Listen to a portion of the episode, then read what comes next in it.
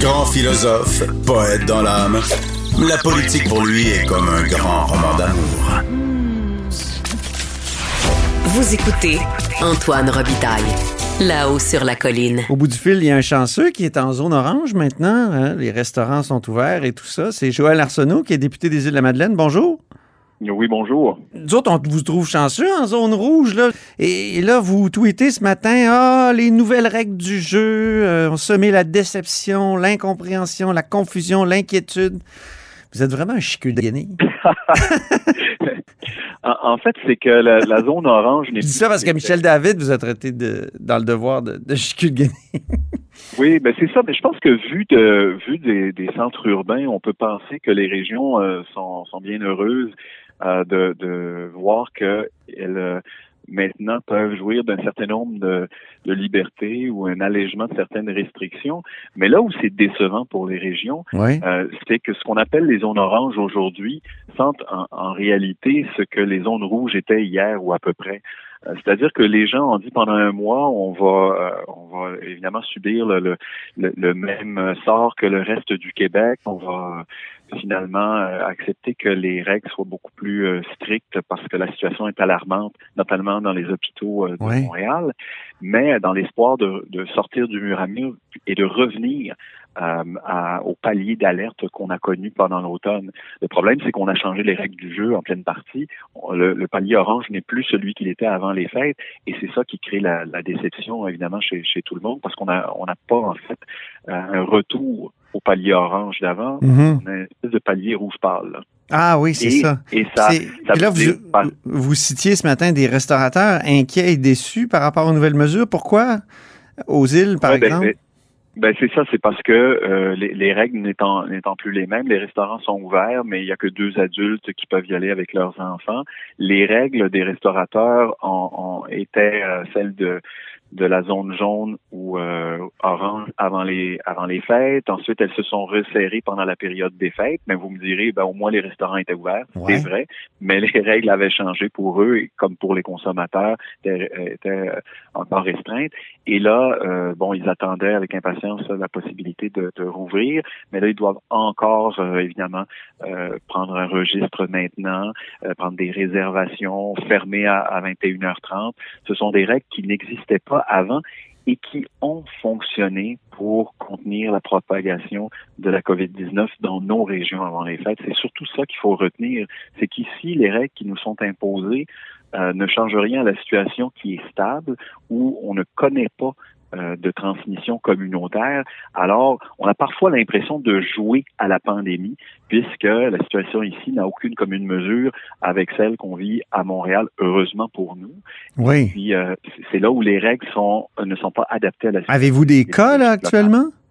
De Non, il n'y a pas de COVID-19? cas- il n'y a pas de cas ici. Il n'y a pas de cas, OK. Sur le territoire des îles de la Madeleine, il y en a eu euh, un peu plus d'une trentaine depuis le mois de mars dernier, et euh, ça, ça a été uniquement euh, des cas qui sont euh, qui ont été à, à peu près là, individuels. Il n'y a pas eu d'éclosion dans des milieux de travail ou autres, et euh, ces cas-là ont, rapidement été retracés comme étant des gens qui étaient allés en zone rouge puis qui, qui avaient ramené le virus, et ça a été contenu euh, quand même euh, très très bien. Alors ici, les gens se disent, mais euh, bien sûr, il y a le variant, bien sûr, il y a les hospitalisations, mais nous, dans un circuit euh, quand même assez fermé, euh, pourquoi doit-on observer les mêmes règles ou à peu près euh, que là où la propagation, la, la transmission communautaire est, est très importante? Est-ce que ça prendrait des règles pour les insulaires, coudon? Ben, en fait, euh, on voit que chez nos voisins du Nouveau-Brunswick, il y a, il y a le concept de la bulle euh, atlantique, mais aussi Oui. de la, la fermeture des frontières qui a été faite depuis le mois de mars à l'île du Prince-Édouard au Nouveau-Brunswick. Et quand on regarde les résultats globalement, ben, ça, a assez bien fonctionné. Euh, donc, il y y a beaucoup de gens qui se disent, ben, si ça fonctionne pour eux, ça pourrait fonctionner pour nous aussi.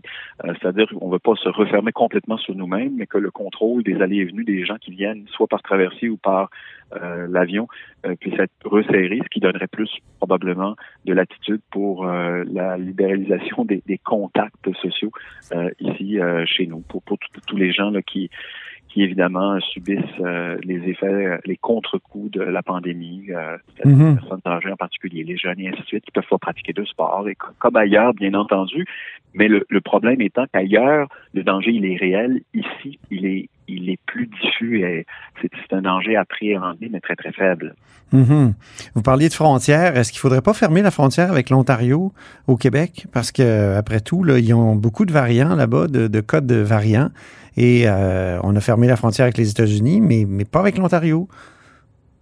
Ben, en fait, c'est, c'est, c'est- cette discussion-là, on, on l'a, on l'a eu déjà euh, dans, dans le passé, puis euh, on se demandait comment on pouvait à la fois dire au gouvernement fédéral euh, il faut absolument là, faire un contrôle plus étanche des frontières euh, du pays et puis pas penser faire la même chose à l'intérieur même euh, de, de- des frontières du Québec. Je pense que le débat est ouvert. Comment on le fait, avec quels moyens, ça c'est un grand débat. Mais en principe, le vecteur de propagation, de transmission des nouveaux variants, comme du virus, c'est à travers les contacts qui, viennent d'ailleurs. Donc, ne pas le faire, c'est s'exposer, bien entendu. Que ça vaut pour les régions du Québec, comme pour le Québec versus l'Ontario, ou pour le Canada par rapport à la Grande-Bretagne. Donc, faudrait fermer la frontière. Ben, il faudrait au moins contrôler ou euh, avoir un, un certain regard sur ce qui arrive, des tests ou, en- ou du moins là, une façon de monitorer la situation là, définitivement. On parle beaucoup des infirmières actuellement. Comment faire pour euh, les retenir au public? Parce qu'il y en a plusieurs qui partent, euh, après ça, ils reviennent à l'emploi d'agence. Donc, qu'est-ce que vous feriez, vous, au Parti québécois? Ben, on, on l'a dit que les infirmières actuellement, ils, ils sont en négociation pour leur euh, contrat de travail. Euh, la, la profession n'a pas été suffisamment valorisée, notamment dans, dans les conditions de travail qui leur sont impo- imposées, temps euh, supplémentaires obligatoires, euh, des, des, des quarts de travail euh, qui, qui peuvent être de 12, de 16 heures. C'est des conditions qui les mènent euh, évidemment à l'épuisement. C'est pour ça d'ailleurs qu'il y y, a des, oui, il y a des gens qui quittent, puis il y a des gens aussi qui tombent en maladie. Il y en a des, des milliers d'ailleurs. Donc, il faut il faut réformer euh, de- en profondeur la façon de gérer la main d'œuvre. On a Mais quoi, par exemple? qui s'est tourné vers, vers la mobilité de la main d'œuvre plutôt que la stabilité des conditions de travail améliorées. Puis là, il va falloir ramener le, le paquebot là, sur un- une course euh, qui, qui, qui est plus euh, adéquate. Donc, du jour au lendemain, c'est vrai, le ministre a raison de dire qu'on peut pas former des cohortes d'infirmières en l'espace de quelques semaines, mais d'améliorer les conditions de travail et de pouvoir avoir une perspective aussi où euh, on puisse euh, rapatrier celles qui sont qui ont quitté et puis s'assurer que celles qui sont là euh, aient des conditions de travail décentes, y compris celles qui pourraient avoir quitté et qui voudraient revenir, par exemple à temps partiel. Euh, On exige du temps plein pour pour les infirmières, ce qui, euh, ce qui- donc c'est pas des conditions que que toutes peuvent euh, peuvent accepter.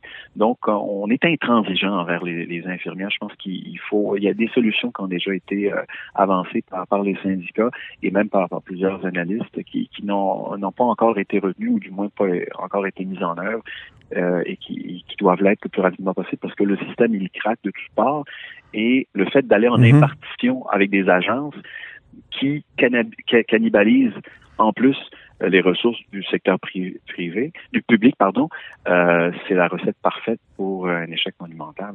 Québec solidaire dit qu'après la pandémie, il faudrait abolir les agences. euh, Qu'est-ce que vous en pensez de, cette proposition-là? Ben, moi, je, moi, je pense que les agences, effectivement, euh, on, doit réduire notre dépendance envers elles et euh, ne pas, au contraire, leur donner tout le carburant nécessaire pour qu'ils viennent piller les ressources du, public.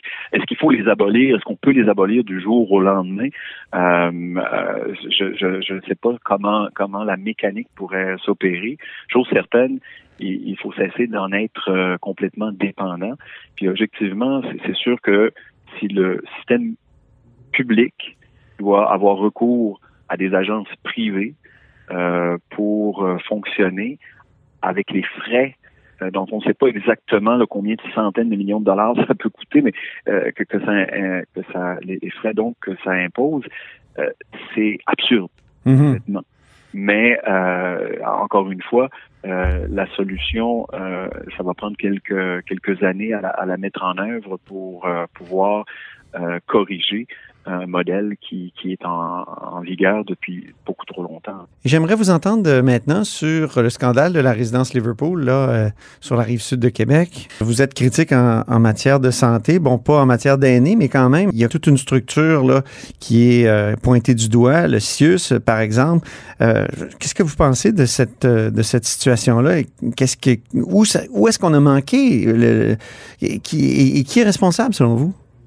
Mais c'est la question de l'imputabilité qui est encore au cœur de cette question-là. Souvenez-vous là, euh, tout ce qu'on a pu euh, entendre dire sur euh, certains des CHSLD euh, privés non conventionnés mm-hmm. Qui traitaient de façon inadéquate les bénéficiaires.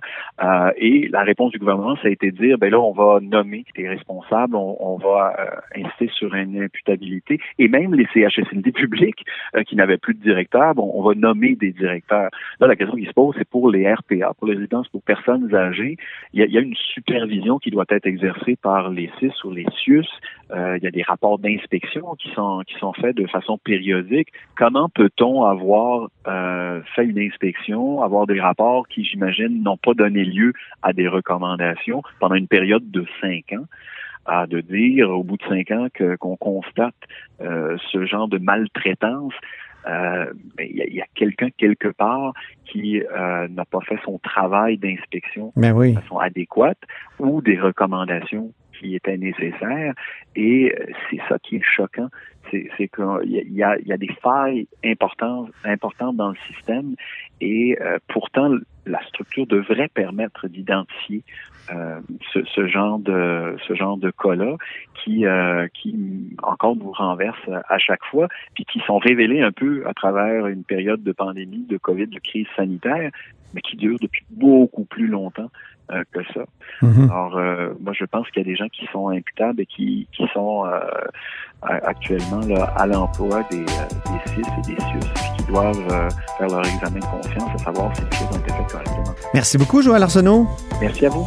Député des Îles-de-Madeleine du Parti québécois et critique en matière de bain des affaires, dont santé et services sociaux.